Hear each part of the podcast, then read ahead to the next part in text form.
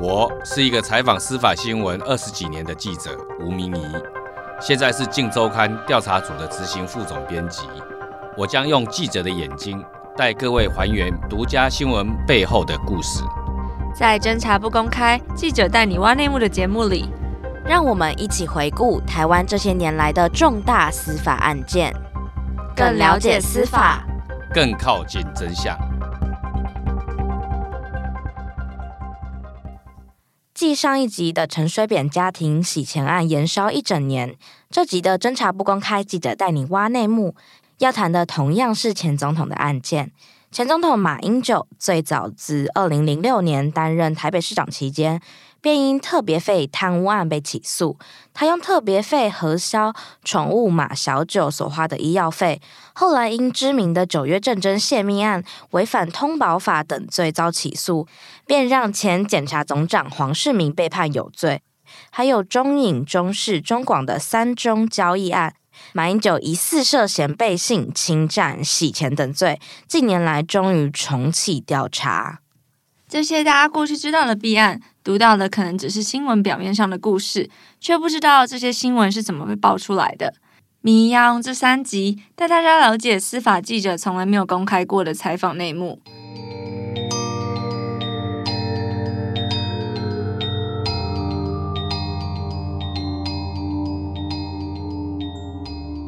好，首先，明仪上一集我们讲的是陈水扁的国务机要费案，那跟当时马英九当市长的时候，他被指出每个月把他的首长特别费汇到妻子周美青的账户，台北地检署以贪污罪起诉他有什么不同？你们那一期的一周刊封面率先以检察官新政已成，马英九特别费将起诉来披露马英九特别费案，为什么你们可以得到这个消息？那个陈水扁先爆出他的国务机要费案，对，那。同样性质的，在各个县市首长里面是特别费，那那个绿营的人就反击说，马英九也有特别费的使用上的问题。而这条独家新闻哦，当时一周刊率先把它披露，啊，其实外界很多人很好奇，而且当时我记得马英九非常的生气，他还开记者会指责哦检察官泄密。那后来他收到起诉书，当起诉书。出来之后，他发现我们的那一期的新闻跟起诉书的内容哈，非非几乎一致啦。那他更生气了，所以事后他马上就说辞去了国民党主席。站在马英九的角度来看的话，当时他认为一定是检察官泄密嘛，所有人大概也都会这样怀疑。但是我现在要跟大家解密这个尘封已久的秘密，其实真的不是检察官讲的。那这个到底是谁跟你们讲的？记者怎么能够写出跟起诉书这么雷同的内容？其实当时我就是纯粹因为以前跑司法线拿的底啊，哈，你知道每一个案子，他基本上他不可能，检察官不可能自己独立完成嘛，他会借用很多的力量。那你要去观察，当时我后来从周边，比如说检察官他本身，比如说承办检察官侯宽仁，当时他不可能去跟任何非专案小组的人去讲到案情，那他总是有一些朋友，他可能会有时候在碰到盲点的时候，他会去咨询，或者他会有一些传讯的动作，比如说传他传到一些专家学者去作证。那专家学者不可能永远都保密嘛。我从其他朋友的的那边得到说，他传了一些学者。你有去采访那些专家学者吗？我没有，因为哈，我跟你讲，去采访他，他就会警觉啦。所以我是从侧面去了解，说他被侯宽仁他们去做完证人笔录以后，大概谈的内容，那侯宽仁大概问的是什么方向？那收集到这些证据之后，他们的证词都是对马英九不利的。接下来，当然他还有慢慢去收集了很多证据。我后来发现，从外面得到的消息都是对马英九不利的，所以他每一个侦查作为。其实就朝起诉在侦办，累积了更多的侦查作为以后，你就会发现，检察官大概新政已成成立了，他都认为马英九那个特别费哈是涉嫌犯罪的，他不可能像马英九所主张的所谓的大水库理论，对，他不会采信那个理论。后来最高法院是判马英九无罪，他之后是如何脱身的？我觉得特别费有点补贴首长的概念，因为首长有很多红白包，有很多花要跑，有一些花要送，有一些部署的逢年过节要赠送的礼金，那这种总不可能掏自己腰包嘛。那这些你一般也不能编什么预算，只好编一个特别费给他用。那由他自己去裁量。比较有法律概念的人的首长，他可能就说实报实销，他自己就用单据，真的用单据。那比较没有的，就是像马英九，就可能便宜形式，就直接就汇到自己的薪水账户啊，再去核销。那这问题就来了，有些人的论点就是说我汇到你的自己的账户，贪污就完成了啊。你已经汇到你的是账户，已经脱离我公家机关的控制了，这怎么叫做不是贪污？对啊，后来他就破解说，这是大水库里的汇进来，我还没有用掉哦，但里面也有我的钱呢，我用掉的是我的钱，不是用掉公家的钱。后来他算去算出来，就是我我我的总共的财产多少？这马就算马小九了什么什么那些支出也没有花掉我我自己的钱呐、啊，也没有把它花完啊，就代表没有花完就花不到我公款，特别费啊，所以这个整个我的账户里面的钱我没有用到半毛。你们是在什么时间点知道这个消息，把新闻写出来的？但我们因为追马英九特别费也很长时间，所以大概知道马英九那个案子哈，什么时候快要结案了。他们的起诉哈都是这样子，案子写完之后啊，他会可能他们会讨论，专检察官之间专案小组他们自己会讨论嘛。讨论完之后，他写完书类，书类完之后，他可能要给组长或主主任看嘛，对不对？所以他有一个程序。那你当你如果知道他们做了一些会议之后，你就大概知道说他们要把案子结了。我当时就大胆假设他们要结案了，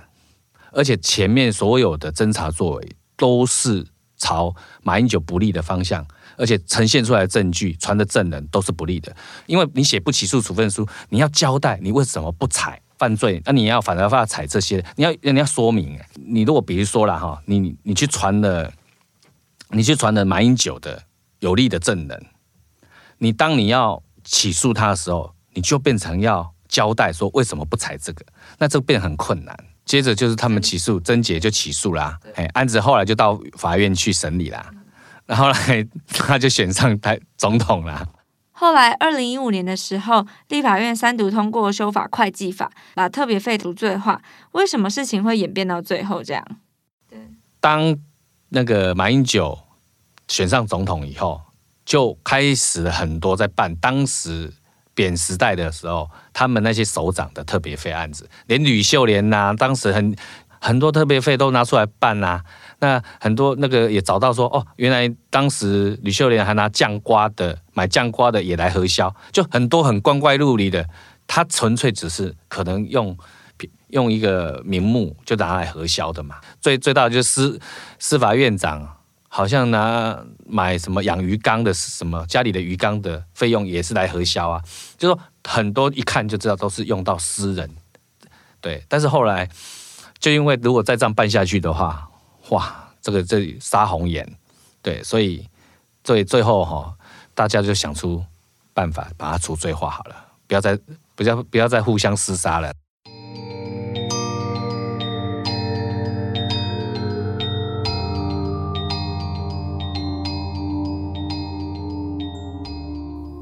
除了特别费案以外，其实当时马英九还有涉入的刑事案件是泄密案。那泄密案是跟王金平还有柯建铭有关，但来龙去脉到底是什么呢？大家现在只记得马王政争，已经忘记了原始最原始的那个案子是柯建铭被办一审一审无罪。那他就想说，那就确定你就检察官你不要上诉就好了，你不要上诉，我这个案子就确定我就无罪啦。对啊，他说去关说，他去涉嫌去关说，监听到柯建铭打给王金平啊，就反正他就打电话去拜托王金平就对了。那王金平呢，就有打电话给了，他就打电话给曾永夫，这一段也有被录到嘛。电话中好像有应允啊，说好，诶，他他会去处理的意思嘛。那当然就监听的内容，他们单方面的解读，当然就是你有去关说啦。啊，事后高检署也真的就没有上诉嘛。那他就觉得关说已经成立啦，所以当时特侦组办到，因为没有对价关系，有关说，所以没有刑事犯罪嘛，但他有是比较道德层面的，所以他才会把他案子，他没有去，后来没有侦办刑事的不，是行政，不是司司法上的犯罪行为，所以他就把他移送给监察院。那时候是因为检察总长黄世明还在侦查中，他其实就当天当天决定要把它截掉。但是到底要截掉还是怎么样？其实他们里面讨论很很激烈嘛，哈。那最后他就去跟马英九去报告，他有两种选择嘛，就案子继续办嘛，好。那在另外一种选择就是截掉之后，那去跟马英九报告，因为他觉得这涉及了一个国会议长、司法检调的首长，这种涉及这么高层级，他认为只有总统有这个能力可以处理嘛。当时他的讲法是这样嘛。那跟总统报告的过程中，他也把整个他们监听到的译文给了总统。后来会衍生出马王政争，后来衍生出泄密要被起诉、要被侦办，都是因为他把监听的译文给了马英九。啊，因为我们后来修法有通过新的法令，就是《通讯监察保障法》，都简称通保法嘛，哈。那这条法律就是在。保护保护我们宪法保障的秘密通讯的自由嘛？既然这个有立法要规定，监听的内容不能作为他用目的外的使用，你只能在监听。为什么你要监听他？因为你要办他刑事犯罪。但既然你办不到他刑事犯罪，这部分的监听译文就永远都会变成秘密。你不能给他办一办，监听到人家跟人家打情骂俏，你也要给他公布。他就是就是他决定要处理的，那他就找了江宜桦嘛，那找了罗志强嘛，他的总统府的副秘书长嘛，讨论怎么处理嘛。那后来他就决定了，应该要把 把埋那个王金平，可能要拔掉他的国会龙头的职务嘛。那问题是国会是立法院长是大家委员互选出来的啊，那唯一的方法就是因为他是不分区立委。所以，如果丧失了立委的身份，丧失了党籍，他就自然丧失了不分区立委。那丧失了不分区立委，就自然又丧失了国会院长的哦职务嘛。所以他的逻辑就是这样。所以他所以就用开除他党籍，迅雷不及掩耳。那时候王金平还在国外，哦，还没回国，他就直接交考机会，就直接就把他开除党籍。马王政争到底为什么最后会演变成泄密案？而且这个案子甚至牵连到连检察总长黄世明都被起诉，检察官竟然要办自己的大长官。如果剪掉其实非常保密，这次的行动，那像是你们记者或是媒体是怎么跑出这条新闻的？马英九为什么自己明明就是法律专业，结果还会自己触法呢？同样的监听译文，基本上那时候的。总长的那个报告也有给江宜桦吧？哈，马英九交代黄世明说：“那你这个也要跟行政院长报告。”那其实基本上同一份报告，基本上也拿了给了江宜桦嘛。那后来爆发了马王政争这个风大风暴之后，他们在反扑嘛。那反扑的时候就我检举你说你这个涉嫌泄密嘛，案子告进了地检署，那北检就要侦办呐、那北检侦办的时候。他们传了江宜桦，传了马英九，传了黄世明，哇，那个案子实在太震撼了，就是从来没有史上都没有一个检察官敢办自己的顶头上司检察总长嘛，那那是第一次，而且还传到北检，哦，那时候也很轰动，那也有传江宜樺在另外一个地方，哦，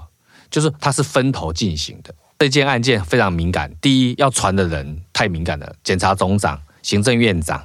还有总统。反正当天要传这么重、这么重要的职位的人，他们当然非常谨慎嘛。所以他们的行动当然会希望保密啊，不让记者知道啊。所以当天我们印象很深刻，就是他们检察官们已经有分工了，那每一个检察官就假装下班了，假装下班哦。说我们走了，我们不要走了啊！那一天的突然间，他们的组员全部不见了啊！就不见了，就讲说奇怪啊，怎么会？怎么可能会不不见呢？结果其他的主任，有些主任怎么会这奇怪？怎么会在五楼在那巡？就是地检署的五楼啦，哦，他就在看头看尾啊，在观察，就是意思说，因为他们动线要很清楚，检察总长要到地检署被侦讯，总是要秘密嘛，也不能怠慢嘛，或者是要要保护嘛，或怎么样？感觉那个气氛不对，对，我们不能进去办公室啊，但是我们在走廊观察。就可以看感觉出那种肃杀之气。检察官那一组的检察官都不不见了。突然间看到有一个检察官说，看到我们记者迎面而来，他就说：“啊，我没有，我我要去领钱。”哦，他就跑去那个提款机，就假装领钱呐、不是，后来因为他。走到另外一条路，另外一头又碰到另外一个记者，他就说：“哦，我要领钱，所以又领第二次，所以这也是变成很经典的一个案例。同一个人被碰了两次，害他要领了两次钱。最重要的是，我跟你讲，这个案子如果没有扣到黄世明给马英九的报告里面有监听译文的全文的话。”基本上在证据力上面，你只是口口头报告，还不一定能够涉嫌犯罪，也不能够把马英九或是把黄世明起诉。那为什么会有这个关键的报告的监听译文会出现呢？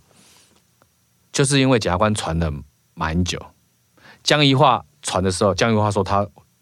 毁了、烧掉了，不是那个不知道碎纸机碎掉了，他也没有看，他就这样讲。就我也没什么看，我就碎掉，我也不知道，所以从江宜樺那边就拿不到证据嘛。那后来就传了马英九嘛。那马英九呢，他直接当庭，检察官也没有要求，没有没有没有任何方法，就只是问他那当时的报告。那马英九就当庭提提供了那一份黄世明给他的报告，里面的所有监听译文，上面还有马英九自己做的笔记，还划线的，就拿给了。拿给了检察官，检察官完全不用花任何力气，也不用搜索，也不用干嘛，就拿到那个证据。其实那个证据才是最关键的，从头到尾，黄世明被判有罪，就是那一个证据。哎，很自然的，对，很自然就拿把把所有的犯罪证据就拿给了检察官。当庭，检察官 当当庭，我看应该也是吓到了吧，就说你怎么就给我了？啊，后来所有的案件，后来黄世明会被判有罪。这个是非常关键，对。所以这次马英九其实除了自己双手捧出证据，让这个起诉可以成案以外，检察总长去找总统的时间点，应该也是一个蛮关键的起诉原因之一，对不对？泄密案没什么案情的问题啦，因为当时马王政政一出来之后，所有的监听译文还有报告的过程，那个细节其实慢慢就一直浮现出来了，因为他们会说明嘛。他有说明，当然还有一些还是有细节上面的那个时间点，就是后来才知道说，原来他去跟马英九报告的时候，他在我们我们这个一个案子里面哈，他会有一个结案时间。那从结案的时间，那那个去去把他叫出来的时候，他那时候还没有结案，因为他电脑电脑上面就是还没有还没有挂结嘛。他有挂结的话，他就会时间就是挂结时间，他都会显现出来。后来回去查的时候，发现他去跟马英九报告的时候，他案子还没结，因为还没有结，所以就是泄密。那如果他今天已经结案了，或许还有空间。后来啊，这个还有密信嘛哈。后来那个马英九，马英九就就在辩解嘛，因为 马英九在那个提提提给检察官的那个整个黄世明的报告里面的那个监听译文嘛，哈，还监听整个。接下来侦查作为都有都有在写上面写嘛，对不对？那马英九在上面划线，还有还有做笔记。起诉以后，他就去辩解，去辩解说：“那我不记得，这不是我画的，忘记了。这因为蛮关键的嘛，代表你有看啊，你有画啊，代表你才会交代嘛，交代江宜说要去跟江宜樺报告嘛，哈。那因为这个可能会涉嫌。涉及到可能你不可可不可能犯罪嘛哈，那所以这个还逼得地检署必须去调出当时侦查庭的录音录影，好，就录音录影刚好就拍到他拿给检察官那个份报告上面一开始就有那些线画线，所以是你画的，不然难道是检察官自己画的啊？所以证明你当时你说忘记的啊，啊，好像不是，他不记得有画这个，对，他不知道那个侦查庭里面有录音录影。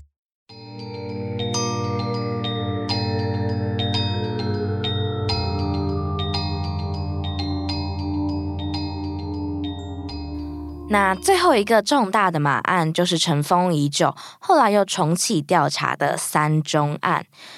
想问一下敏仪，为什么时隔这么久，三中案会再重见天日呢？其实三中案因为太久了，它是其实是一个老案子，它是跨好几个时期办，但是都是查不到证据牵结。在严大和检察总长时代的特侦组。他也办过三中案，当时办一办，后来也是把它牵结掉，就说查不到有犯罪证据。新的政府成立，那台北地检署换了新的检察长嘛，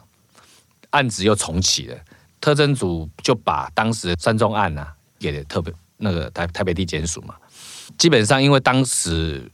监察院对于三中案为什么会把它就牵结了。也很好奇，他认为中间很匪夷所思，所以也有去调查，所以也有扣当时特侦组在讯问三中案所有的笔录跟卷证。啊，其实我们有透过一些管道，就看到了这些监察院的调查报告，发现那个时候很多疑点呢。啊，比如说很多案子在问问问问到一半的时候，关键处都快要问出答案了，检察官的问题就结束了。对，那就觉得。啊，如果一般正常，不是应该会再追问下去吗？好像再追问下去，藏镜人就出来了啊，他怎么就不问了呢？哎，不让他打了，很奇怪，这个案子真的很奇怪，所以这留给了后来台北地检署再重新启启动这个侦案子的侦办的时候，感觉那个空间就越来越大。虽然时间拖很久，那有一些证据当然会灭失，有些证人的记忆力会丧失，就所以其实。中间一度认为查不下去，也想要把他案子结束掉，有些转折嘛，哈。那当然有一些转折是从，比如说关键人叫蔡正元，他的案子又也被办，刚好蔡正元案子又跟三中案给勾上。蔡正元涉嫌中影的案子，他当时有等于是背信嘛，哈，再加上。当时中投国民党的中央投资公司的总经理也提供了很多的新的证据。当时可能本来在以前特侦组的时候也也曾经有说过的，但是因为他的他的那些录音光碟跟马英九开会的那些录音光碟从头到尾都没有被扣，没有被查扣。虽然他一直讲一直讲一直讲，我有光碟，我有光碟，我有光碟，我有录音光碟，我有录音光碟，我有，但是检察官。就是不扣，不扣，不扣，不扣，不扣，也不搜索，也不搜索，不搜索，很奇怪，很奇怪，很奇怪。但是就不知道为什么。但是后来因为换的地检署了，换地检署侦办之后，有一天他们就去搜索了，那也真的又扣到这些录音光碟了。所以从录音光碟里面的所有会议记录，把它译文出来，就发现其实马英九在这些。案子里面角色不是他讲的，好像云淡风轻，好像他都不知道。其实他介入很深啊，所以重新听完之后，检察官的态度就不一样。他觉得哇，那你涉及的程度很很重哎。那因为有这些光碟，再加上光碟里面提了很多的。人物、人事、人事、实地物嘛，那检察官再重新再去把这些人事、实地物全部该传唤的、该查证的、该厘清的，全部一一查证厘清了，拼凑出后来三宗案的犯罪模式，哎，就北检就把他起诉了，认为马英九涉嫌这个背信案。从这两集中，其实我们也见证了最高法院检察署特别侦查组，也就是特侦组，从零七年到一七年这十年以来所办过的大案子，也透过这些故事，让我们了解一下为什么当年台湾会成立特侦组。特侦组当时是因为要仿效日本特搜部，他是在陈陈水扁当选总统以后推动的，因为他觉得办这些高官，哦，如果没有一个特殊位阶更高的，减掉在侦办的时候可能会有困难，所以他们特别去推动的，在最高检察署里面去成立了一个特别侦查组，那由总长担任来指挥，因为总长的高度，在他去征调所有检察机关里面的比较精英，能够办办案的办案型的检察官来侦办的话。应该会比较容易把一些涉嫌贪污的比较高阶的官员可以那个侦办到了哈。所有侦查只能最后的一个被报告的对象就是检察总长，就是后来就是定了相关的侦查的对象嘛，就是说部长级以上、五院院长还有总统嘛哈。那他有他的一个执掌，都有定得很清楚。那明仪，就你的观点啦，你认为特征组的存在对于台湾司法制度的设计是有意义的吗？还有特征组在陈水扁任内设立，后来还办了谁？阿扁自己成立的特征组，但是第一个特征组第一个办的最大的官员就是阿扁。那后来他被收押了，也被判刑。接下来特征组还办了什么？办了国民党当时的秘书长林义士。特侦组存在有没有它必要性？他又办了总统，也办了国民党的秘书长，所以蓝绿其实他都有侦办。所以我觉得啦，哈，以他的那一个这个成立特别侦查组，我觉得有它的必要性，因为以他的位阶跟高度，基本上他比较不容易被政治干预。虽然他后来被解读都是变成好像是东厂啦、政治打手啦，那当然啦，你被办的人他一定是这样子攻击他嘛。但是其实这几年。有特特征组时期，他的成绩大家是有目共睹的，就是他真的能够办到高官啊。因为我觉得啦哈，虽然他不能百分之百的完全独立，但是因为他被总统提名，立法院同意以后，这个总长有任期制，相对于台北地检署的检察长，他是直接由部长圈选任命，那还是有不一样的。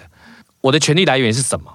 我的权利上面没我没被保障，虽然一样都会被干预。我相信各种各种人，一般老百姓自己案子被办的，都很想要去打听消息，到底这个检察官怎么样，想要看有没有谁熟。郑志荣被办，他当然会想尽各种办法去关说施压啊。问题是都会，只是说谁能够抵抗这个政治上的压力，谁能够抵抗的比较强一点，那当然是有特侦组，有总长，有任期保障的总长。设计在他的底下，由他来指挥调度，当然会比较容易办到你真正想要办到的，能够发挥它的功能嘛，速摊嘛。如果你设设计在一般的地检署，也不能说他不能办，但是他被干预之后，他抵抗这个政治上的压力的能耐，要看每一个人，每一个检察长他的风骨了啦。基本上他的抵抗，我觉得绝对没有检察总长来的强。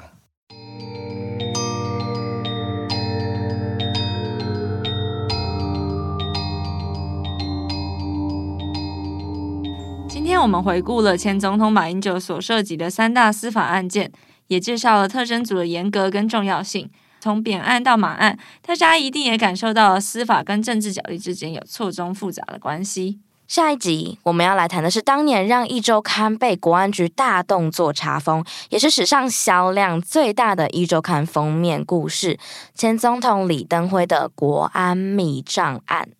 请大家下周一锁定《侦查不公开》，记者带你挖内幕的系列节目。